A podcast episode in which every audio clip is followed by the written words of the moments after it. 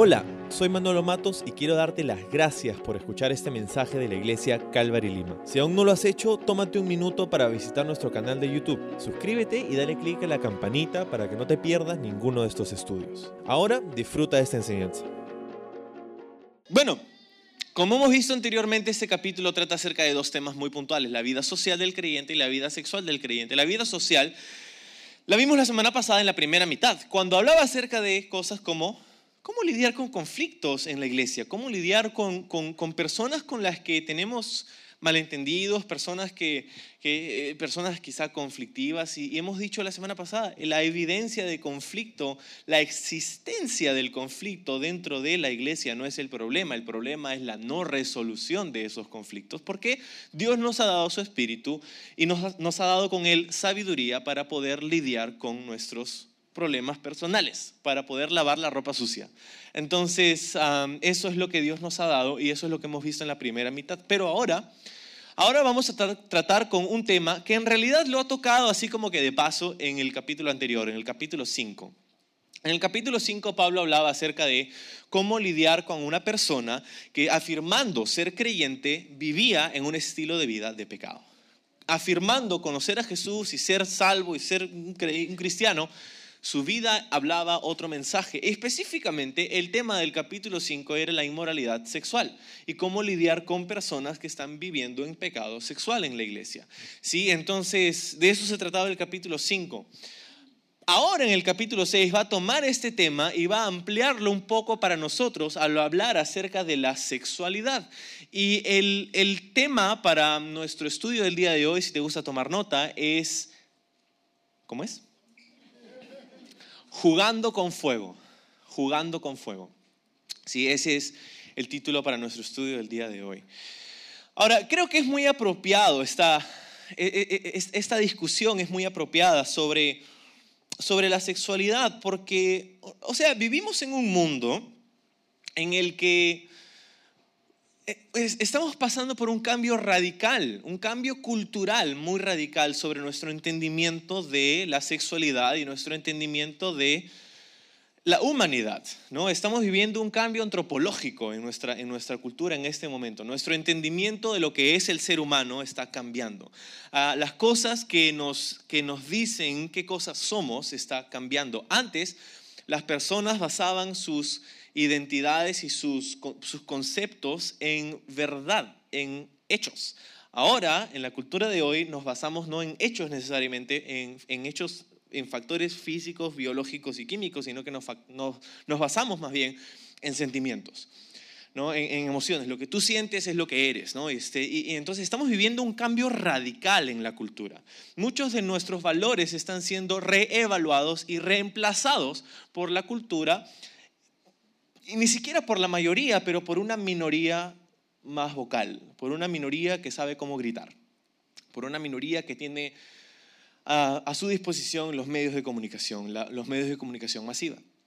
Entonces, en un día como hoy, en el que estamos viviendo una cultura radicalmente diferente a la que había tan solo 10 años atrás, espero que, que puedas darte cuenta, estamos viviendo en una sociedad bastante diferente de la que había tan solo 10 años atrás por no decir nada de 15, 20, 30, 50 años atrás.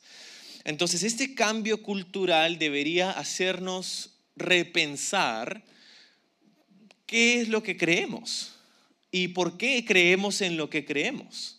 ¿Sí? Y, lo que quiero decirte es que Dios tiene respuestas válidas para nuestra cultura a través de su palabra.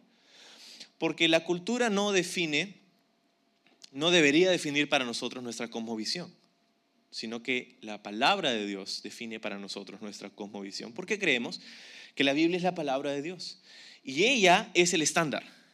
Eso es el estándar de nuestra vida. Entonces, como cristianos, nos hacemos la pregunta, es que, ¿cuál es el estándar de nuestra sexualidad o para nuestra sexualidad? ¿Debería siquiera haber un estándar? ¿Es, es siquiera tiene algún sentido tener esta discusión?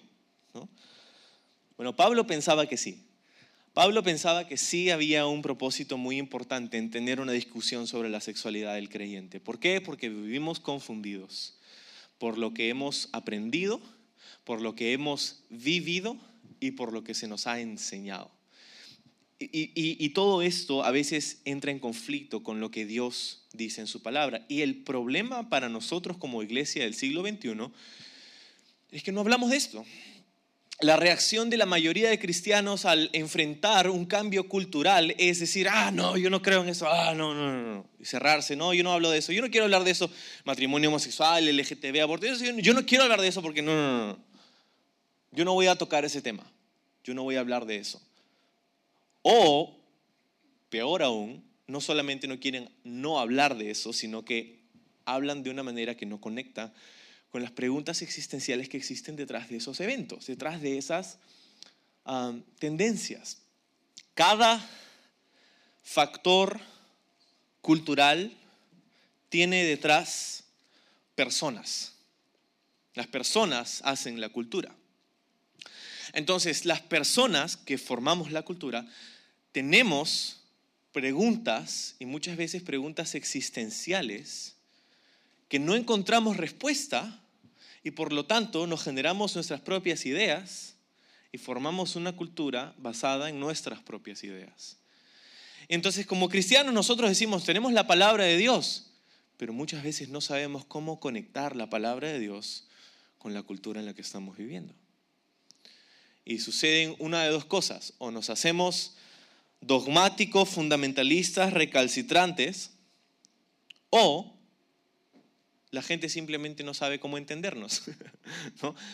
porque no hemos sabido formular, no hemos sabido conectar con la cultura de forma de que estamos compartiendo el mensaje eterno de la palabra de Dios de una manera relevante para las personas con las que vivimos. Entonces, ah, Pablo hace justamente eso. Pablo va a tomar los conceptos de los principios morales de Dios y su palabra y los va a aplicar a las circunstancias personales que estaban viviendo en ese momento en Corinto. Porque la pregunta de la sexualidad en la vida del creyente es la misma pregunta que tenemos hoy y es la misma pregunta que tenían en Corinto hace tantos años atrás cuando Pablo escribía esta carta. Era la misma pregunta. ¿Sí? Entonces, mira lo que dice el verso 12. Pablo dice, ustedes dicen, se me permite hacer cualquier cosa, pero no todo les conviene. Y aunque se me permite hacer cualquier cosa, no debo volverme esclavo de nada.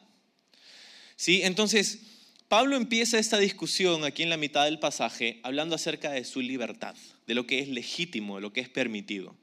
¿No? Y ustedes dicen, se me permite hacer cualquier cosa. Evidentemente, estas personas se jactaban de ser libres se jactaban de que las cosas que ellos estaban experimentando no eran ilegales. Era como una justificación, ya, pero no estoy haciendo nada ilegal, no estoy haciendo nada ilegal.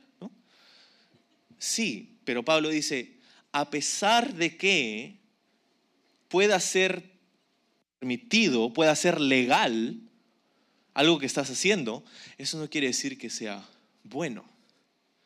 Ellos vivían en un conflicto entre lo que era culturalmente aceptado y lo que era moralmente correcto. Y vamos a desempacar este, este principio a través del estudio del día de hoy. Pero lo que Pablo está queriendo mostrarles es que no porque algo es legal quiere decir que es bueno. No porque algo es permitido quiere decir que es correcto. Había un tiempo en el mundo en el que tener esclavos era legal, pero no era bueno. Había un tiempo en el mundo en el que eh, por ejemplo, en Alemania nazi era legal matar judíos, pero obviamente eso no es bueno. Entonces, no porque la cultura dice que algo es legítimo, no porque la cultura dice que algo es permitido o normalizado, quiere decir que eso es correcto. Y nuestro problema, y nuestro conflicto está en que tenemos algo dentro de nosotros que nos hace querer conformarnos con la cultura. ¿Por qué? Porque es así como ha sobrevivido el ser humano por mucho tiempo, miles de años. ¿no? Tenemos algo en nosotros que nos hace querer formar parte de una tribu. ¿no? Vivir en comunidad. ¿Por qué? Porque en, en civilizaciones nomádicas esa era la única forma de mantenerte con vida ser parte de una tribu. Entonces, por mucho tiempo hemos sido formados con esta idea en nuestro cerebro de que, de que eh, tenemos que ser parte de un clan, tenemos que ser parte de una, de una tribu. Y, y, muchas veces eso, y tú has sentido esta presión, es una presión social, y tú la has sentido probablemente desde que tienes 6 o 7 años de edad. No estás mirando lo que están haciendo los demás y tú quieres hacer lo mismo. ¿Por qué? ¿Por qué somos tan tentados a seguir al, grupo, lo que los demás están haciendo? ¿Por qué? Porque tenemos ese deseo de aceptación. Detrás de esa presión social hay un... La razón por la que sientes esa presión social es porque tienes dentro de ti un deseo por ser parte de algo, por ser parte de un grupo, por ser aceptado, por ser amado, por ser, estar vinculado a otras personas en una relación de protección. Y eso es bueno. El problema está cuando el grupo con el que queremos conectar, el grupo eh, delante del cual queremos ser aceptado, está haciendo cosas que son contrarias a lo que Dios establece en su palabra. Y ahí es donde está el conflicto, y ahí es donde estaban los cristianos en Corinto. Porque ellos querían, ah, nosotros somos los corintos, ah, sí, somos los, los, los, ciudadanos romanos libres y los, y los cristianos salvados por la gracia de Dios. Así que Pablo, ¿qué estás tratando de decir? ¿Me estás tratando de poner alguna libertad o ah, en cautiverio? ¿Estás tratando de darme algún sentido de, de, de límite legalista a mi libertad en Cristo? No. Lo que Pablo está haciendo simplemente es tratando de explicarles que la sexualidad no debe ser tratada a la ligera. Porque hay una manera de ejercitar tu libertad que te puede ciertamente poner en cautiverio. Hay formas en las que podemos ejercer nuestra libertad, aquella de las que nos jactamos, que nos pueden poner en situaciones que nos llevan a estar cautivos. Entonces Pablo dice, ten cuidado cómo usas tu libertad, porque esta podría volverte a llevar a estar cautivo. Entonces, Pablo dice en el verso 13, continúa diciendo, ustedes dicen, la comida se hizo para el estómago y el estómago para la comida. Eso es cierto, aunque un día Dios acabará con ambas cosas. Pero ustedes no pueden decir que nuestro cuerpo fue creado para la inmoralidad sexual. Fue creado para el Señor y el Señor le importa nuestro cuerpo. Entonces, leemos este versículo y de repente como yo dices, ¿qué? ¿Qué tiene que ver la inmoralidad sexual con la comida? ¿no? Como que mm, no sé si puedo conectar esos dibujitos que vemos en los periódicos, ¿no? Conecta los puntos, ¿no? Punto uno, punto dos y después ves el elefante. ¡Wow! No sé si puedo hacer eso con este texto, ¿no? Eh, de, inmediato. ¿no? La comida, no sé si puedo conectar los puntos. Pablo está diciendo, ustedes dicen, ¿no? y esto era algo que ellos creían, ¿no? ¿Qué cosa creían los corintos? La comida se hizo para el estómago y el estómago para la comida. Y Pablo dice, eso es cierto, ¿no? Ok, no hay nada de, mecánica cuántica aquí, es, bastante sencillo, ¿no? Es, eh, tienes, Dios te ha creado con un sistema digestivo cuyo cuya función es digerir comida. Entonces, el cuerpo tiene la facultad de comer y procesar lo que hemos, lo que hemos comido. Y, entonces dice, e, ellos creían, el, cuerpo para la comida, la comida para el cuerpo, ¿entendemos eso? Sí entendemos eso. Pero dice, ok, eso es, eso es parte de tu experiencia humana, pero no lo va a hacer por siempre. O sea que hay algo más después de eso. ¿sí? Entonces, la comida se hizo para el estómago, el estómago para la comida, sí, ya entendemos eso. Pero, dice, a la mitad del versículo, ustedes no pueden decir que nuestro cuerpo fue creado para la inmoralidad sexual. Entonces ahí es donde digo, mm, ¿ah? ¿Qué tiene que ver eso? Lo que estaban haciendo es que estaban tratando de reconciliar o quizá justificar su comportamiento inmoral detrás de esta premisa. Eso es lo que ellos decían. Yo, nosotros, tenemos apetitos naturales como la comida, y eso quiere decir que satisfacer esos apetitos naturales no es malo, porque es natural después de todo. Entonces, si tienes hambre, ¿qué haces? Comes. Y puedes comer lo que te da la gana. A no ser que estés en un periodo de ayuno y oración, 21 días de ayuno y oración del 1 al 21 de julio,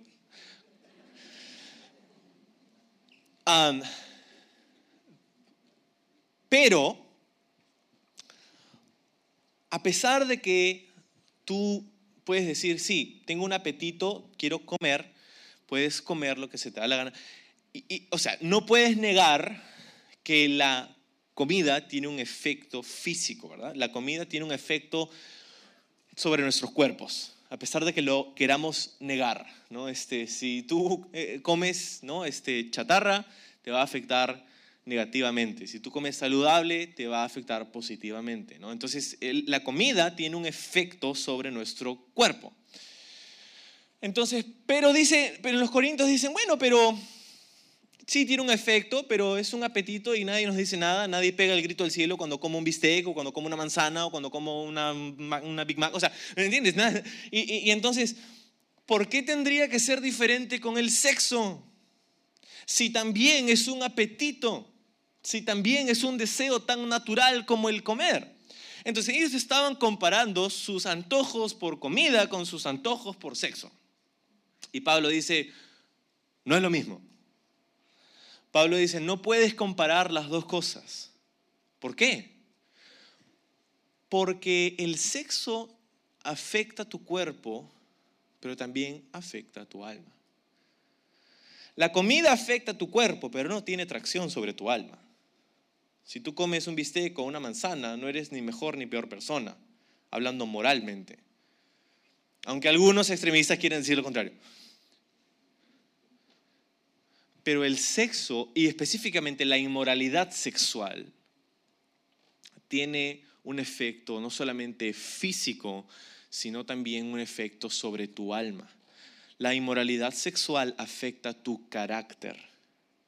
La inmoralidad sexual tiene un componente de desgaste sobre tu integridad, sobre tus convicciones, sobre tu pureza, sobre tu carácter moral.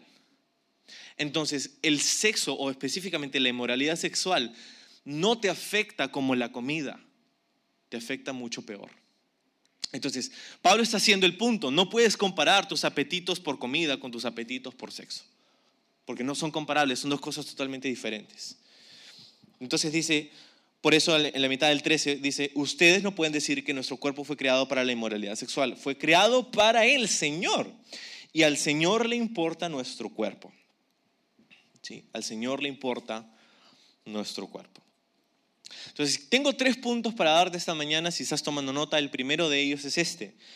El acto sexual es más que un acto el acto sexual es más que un acto.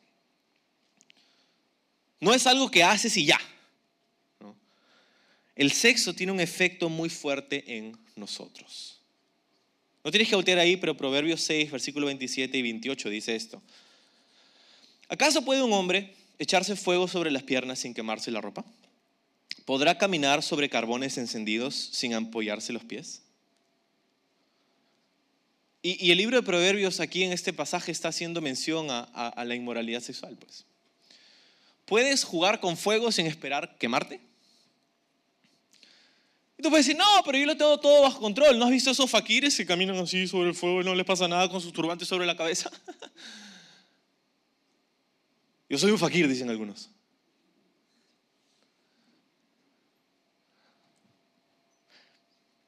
El problema es que mientras que tu estado mental te puede decir que lo que te está quemando no te quema, que el dolor está en la mente, tus pies dicen otra cosa. Entonces tú puedes negar que te afecta, no, no pasa nada, yo resisto, yo soy fuerte, yo soy macho, yo soy... No. Y al final vas a terminar con los pies quemados. No importa cuánto quieras resistirlo cuánto quieras negarlo, te va a afectar negativamente. Entonces, no es el sexo o la sexualidad, no es como un buffet o una barra libre donde puedes comer lo que quieras y no te pasa nada. ¿Por qué? Porque escucha, cada experiencia sexual que tengas va a permanecer contigo durante mucho tiempo. A pesar de nuestros esfuerzos desesperados por afirmar lo contrario. No me pasa nada, no me pasa nada. La inmoralidad sexual, cada experiencia sexual que tienes va a acompañarte por décadas y va a tener un efecto degradante sobre tu carácter moral. No fuimos, Pablo dice, creados para la comida y no fuimos creados para el sexo, fuimos creados para Dios. Entonces Pablo está llamándonos más alto, ¿verdad? ¿Por qué? Porque la gente se conformaba con vivir para los apetitos de su carne, ¿verdad? Quiero comer esto, como lo que quiero, porque quiero tener a esa persona y voy a estar con ella o con él. Entonces, Pablo dice, esa no es la manera en cómo se supone que vivimos. No hemos sido creados para la comida, no hemos sido creados para el sexo. eso quiere decir que el propósito de tu existencia aquí en la tierra no es comer. No son buenas noticias eso, ¿no? Pero tampoco el propósito de tu existencia es tener sexo. El propósito de tu existencia es tener una relación personal con Jesucristo. La razón por la que has sido creado es para que puedas tener una relación personal con tu Creador. Las facultades que Dios te ha dado de aprendizaje, de lectura, de compartir, de amar, de hacer, de crear, de trabajar, de todas esas facultades Dios te las ha dado para que puedas conocerlo y disfrutarlo a Él principalmente. Es por eso que el hombre nunca podrá encontrar una verdadera realización afuera de una relación personal con Dios. Y muchos hemos intentado. ¿Qué me llena? ¿Qué me da propósito? ¿Qué me, qué me da ese sentido de dirección? Y muchas personas han intentado en diferentes cosas encontrar su sentido de propósito y dirección en el trabajo, en, los placeres, en, diferentes cosas, ¿verdad? Y eso me hace acordar al libro de Eclesiastés. Salomón, el hijo de David, el que escribe este libro de Eclesiastés, él hizo eso justamente.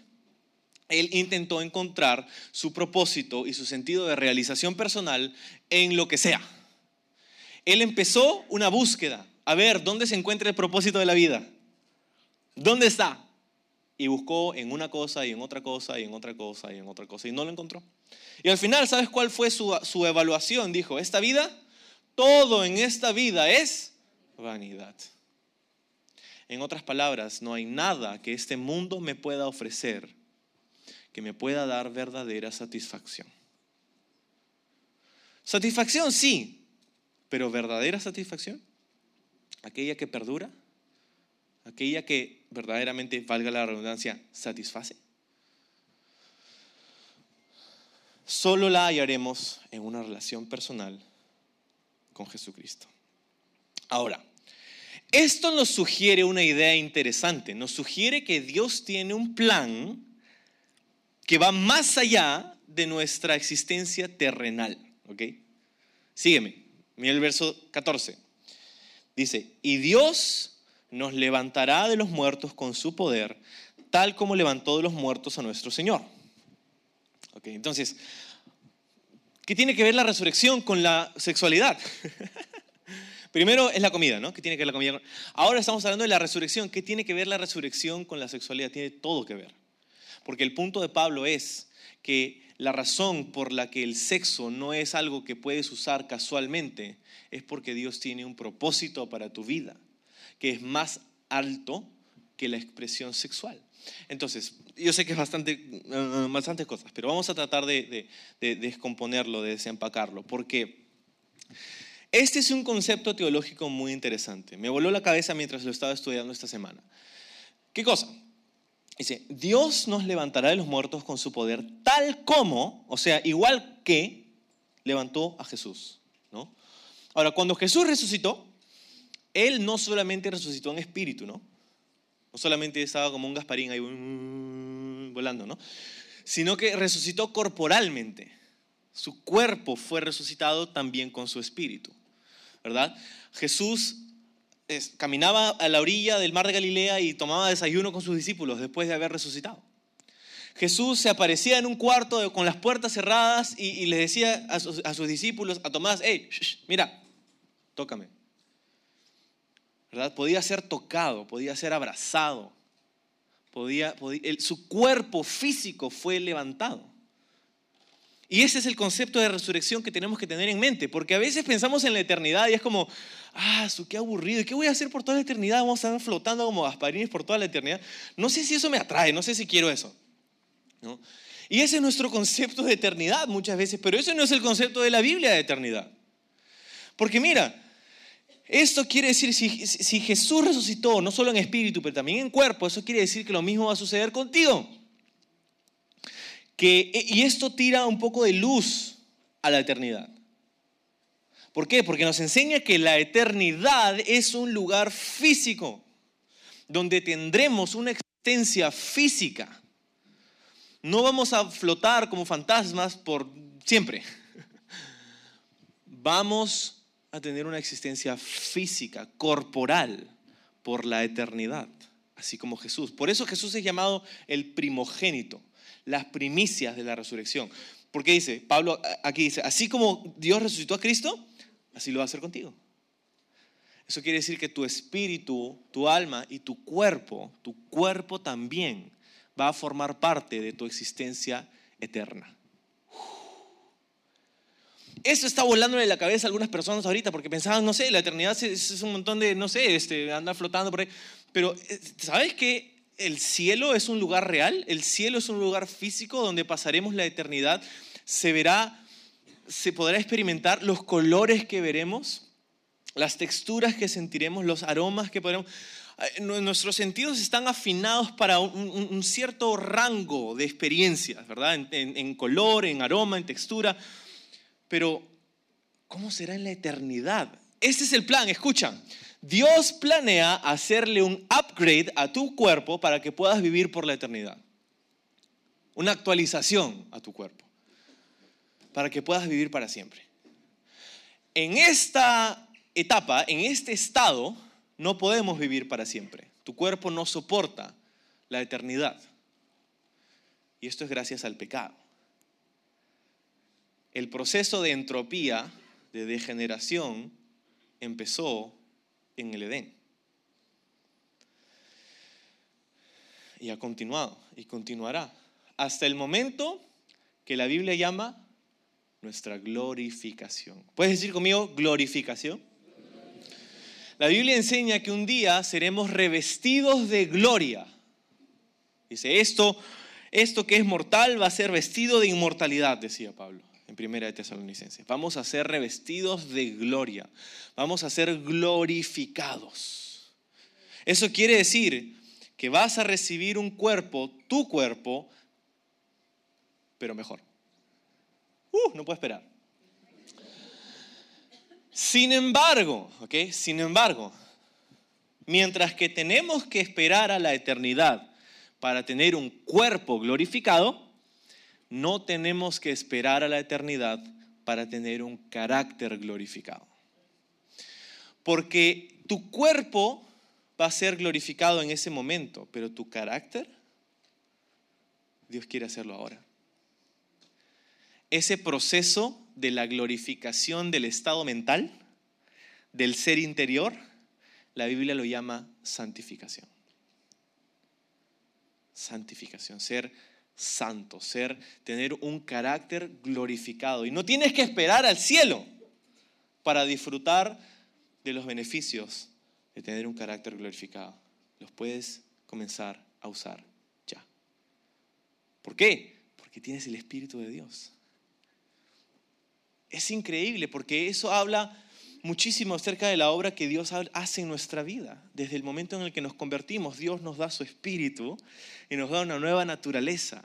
Y esa naturaleza a través del tiempo comienza a desempacarse sobre nuestra vida y nos da ese carácter glorificado que tendremos por la eternidad. Porque déjame decirte algo, cuando seamos glorificados hay algo que va a cambiar y hay algo que no va a cambiar.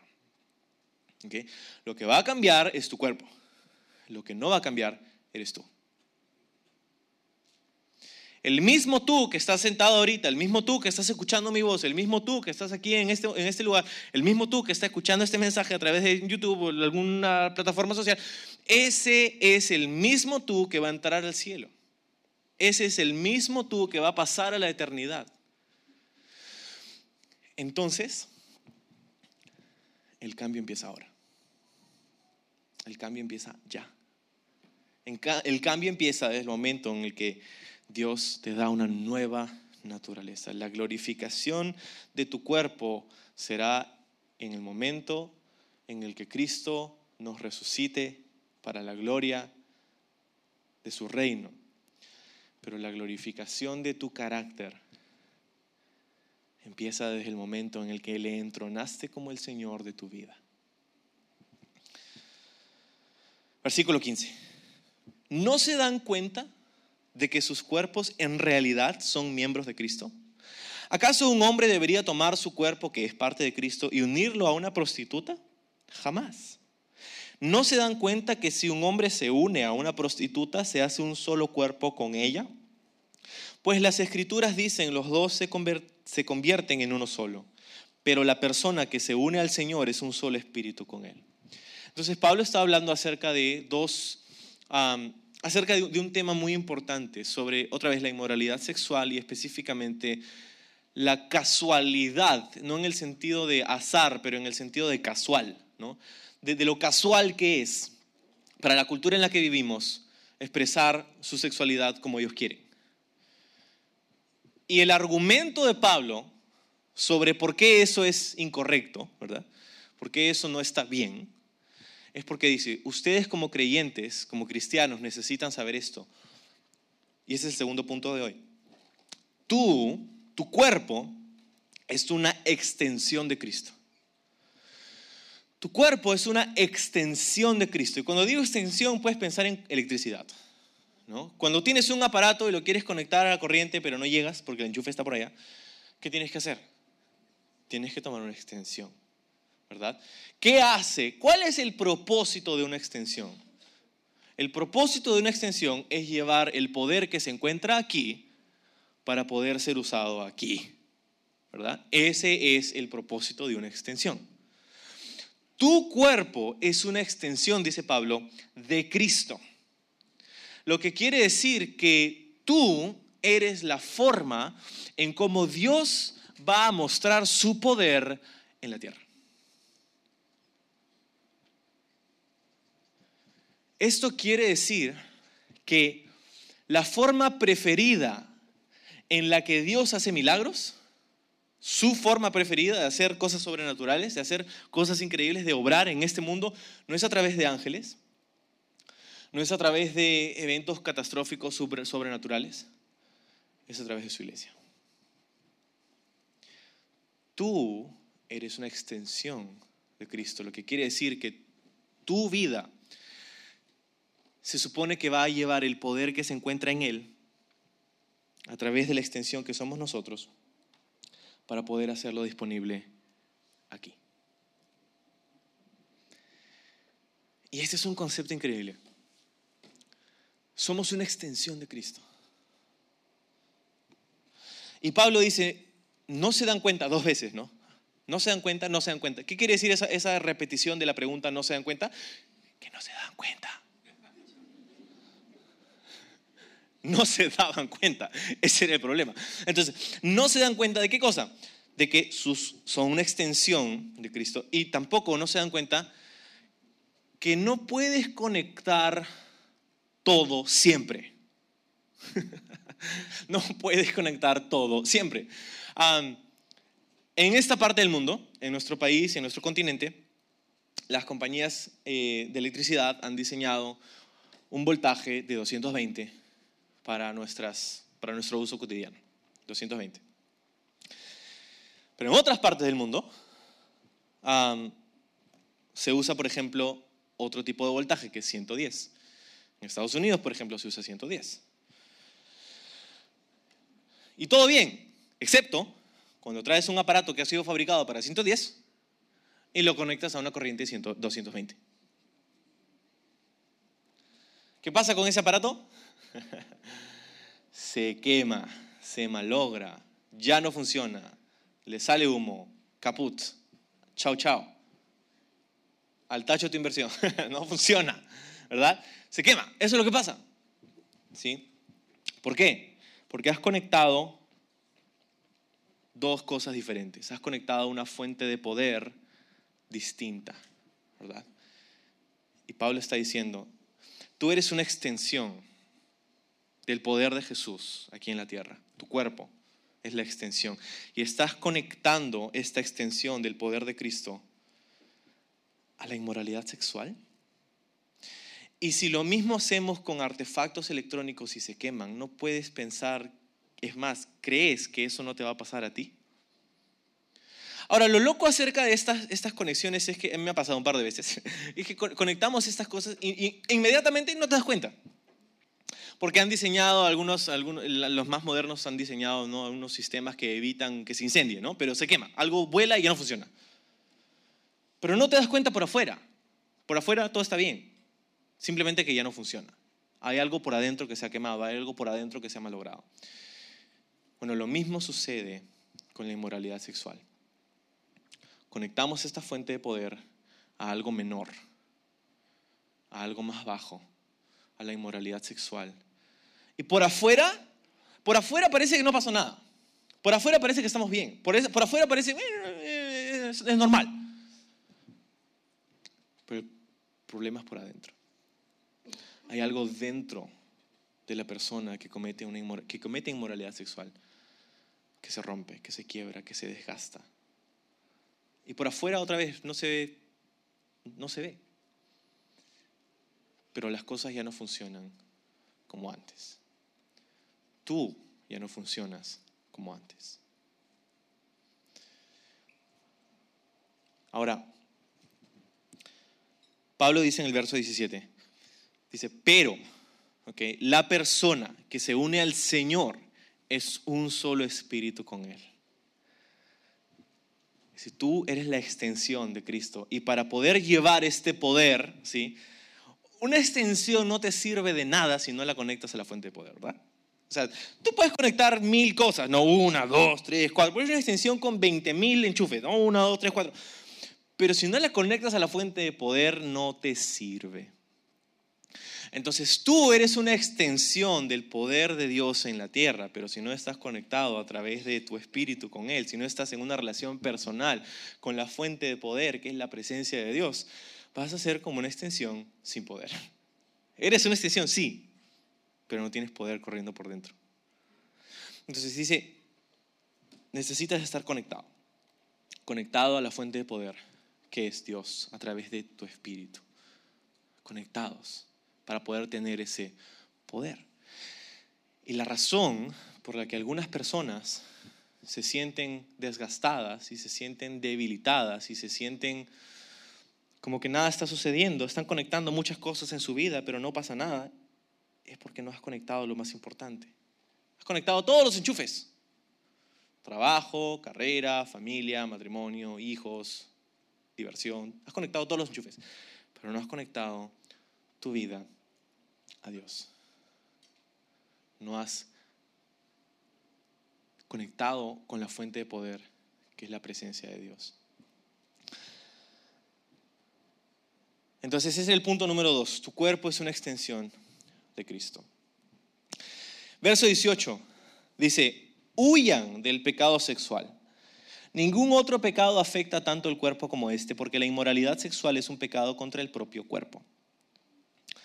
Ahora, moralmente no hay pecados mayores y menores. O sea, todo el pecado es igual para Dios, ¿no? Pero en las consecuencias, cuando hablamos de consecuencias de nuestras acciones, estas sí difieren bastante una con otra. Sí hay niveles y grados de consecuencias para las decisiones que tomamos. Entonces Pablo está diciendo, este pecado sexual, la inmoralidad sexual, y otra vez, hemos, hemos repetido bastante esta palabra, esta frase, inmoralidad sexual. La palabra griega es la palabra porneia, de donde viene esa palabra pornografía. La palabra griega porneia significa eh, el abaratar el valor, el abaratar el valor de la sexualidad. Entonces, ¿qué significa abaratar el valor del sexo? Es utilizarlo de cualquier otra manera que no sea la forma en como Dios la creó para hacer que es el matrimonio. Entonces la inmoralidad sexual, la palabra porneia es cualquier actividad sexual fuera del matrimonio. Entonces, dice, huye del pecado sexual. Y este es el tercer y final punto. La Biblia solo tiene un consejo que darnos sobre la inmoralidad sexual. Huye. corre, vete, escápate, sal corriendo. Huye, ese es el único consejo. Entonces, el, tercer punto es este. No pelees, coma, huye. Huye. Tienes que saber lo siguiente, la inmoralidad sexual no es un enemigo que nosotros podemos vencer por nuestra cuenta. Es demasiado poderoso para nosotros solos. ¿Por qué? Porque estamos en medio de un mundo que está lleno de estimulantes para desobedecer el consejo de Dios y la palabra de Dios porque está, el mundo está tratando de, de jalar nuestra atención para que caminemos en un lugar donde Dios no puede bendecir. ¿Sí? Satanás no puede hacer nada para que Dios no te bendiga. Dios te va a bendecir porque Él es Dios. Pero sí puede hacer que tú salgas del lugar donde puedes recibir su bendición. Entonces, la Biblia no dice pelea, hazte el fuerte, dice huye huye. A, veces las personas ah, nos, podemos hacer esto, no, yo puedo, ah, no, yo lo tengo todo bajo control. Puede que lo tengas todo bajo control hoy, pero eso no quiere decir que lo tendrás todo bajo control mañana. Y eso tampoco quiere decir que mientras que tú lo tienes bajo control, tus hijos lo tendrán bajo control. Huye, no pelees. Sansón, en el libro de los jueces, el hombre indiscutiblemente más fuerte que existió jamás. Peleaba contra ejércitos enteros con una queja de burro y ganaba. El hombre más fuerte que existió jamás no fue contrincante en contra de la inmoralidad sexual. Anduvo con prostitutas, se casó con una mujer que era parte del pueblo enemigo de Dios. ¿Y sabes a dónde lo llevó? A pesar de sus grandes victorias, al final de su vida, Sansón terminó sin cabello, sin poder, sin ojos y atado de manos con cadenas de bronce. Si el hombre más fuerte que existió jamás no fue contrincante digno para la inmoralidad, ¿qué te hace pensar que tú y yo podemos gobernarlo y controlarlo? No pelees, huye, huye. Las consecuencias del pecado sexual pueden ser devastadoras y hasta fatales. Desde embarazos no deseados, familias destruidas o enfermedades de transmisión sexual que llevan a la muerte. No es que Dios no quiera que te diviertas, no es que Dios no quiere que no disfrutes de esta vida, pero Dios te creó con un propósito, conocerle a Él, disfrutarlo a Él Detrás de cada pasión lujuriosa hay un deseo de aceptación, de amor y de aventura. Y estos deseos son mucho mejor satisfechos en una relación personal con Cristo que en una relación inmoral con otra persona. Pablo dice en el verso 19, ¿no se dan cuenta de que su cuerpo es el templo del Espíritu Santo? Quien vive en ustedes y que fue dado por Dios. Ustedes no se pertenecen a sí mismos, porque Dios los compró a un precio alto. Por lo tanto, honren a Dios con su cuerpo. Honren a Dios con su cuerpo. No basta con decir, no voy a hacer eso, sino que para cambiar un mal hábito, tienes que reemplazarlo por uno mejor. Entonces, no vas a decir, no voy a hacer esto, no voy a hacer esto, no voy a hacer eso. Es como decir, no pienses en un elefante rosado. Todos ahorita un elefante rosado en la mente. No, de hecho tienes que reemplazar con otra cosa. Tienes que reemplazarlo con honra, ¿verdad? Con la honra. Entonces, la pregunta con la que quiero acabar rápidamente, ¿cómo podemos honrar a Dios con nuestro cuerpo? ¿Cómo podemos honrar a Dios con nuestro cuerpo? Tres cosas. Y hay más, pero solamente vamos a hablar de tres por el propósito de este tiempo juntos. Primero, cuídalo. Cuídalo. Tengo noticias para ti, solo tienes un cuerpo. Si se te malogra, piña. Solo tienes uno. Cuídalo. No está de más decir, come saludable, haz ejercicio. No quiero decirte que si no lo haces, Dios te va a castigar. No, no, no. Pero simplemente Dios nos ha dado este regalo, que es este cuerpo, y debemos cuidarlo.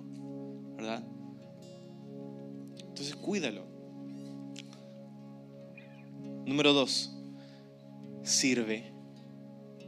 ¿Cómo podemos honrar a Dios con nuestro cuerpo? Sirviendo a Dios. Sirviendo a Dios.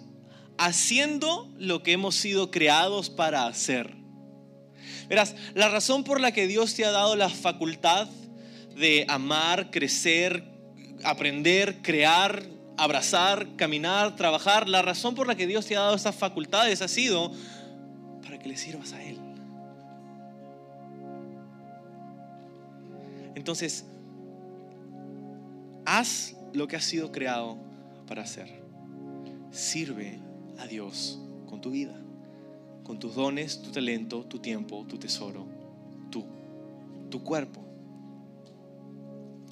Y tercero, podemos honrar a Dios con nuestro cuerpo buscando la pureza sexual. Buscando la pureza sexual. Nunca es demasiado temprano para ser íntegro. Nunca es demasiado temprano para ser puro.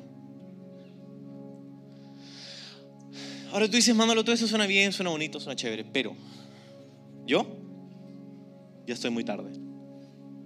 Ya la fregué.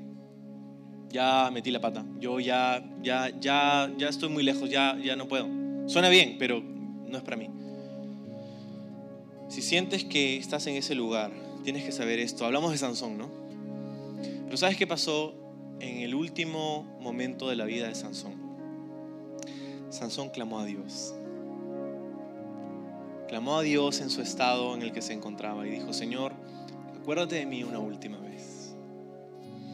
¿Sabes qué pasa con Sansón? Dios escuchó su oración.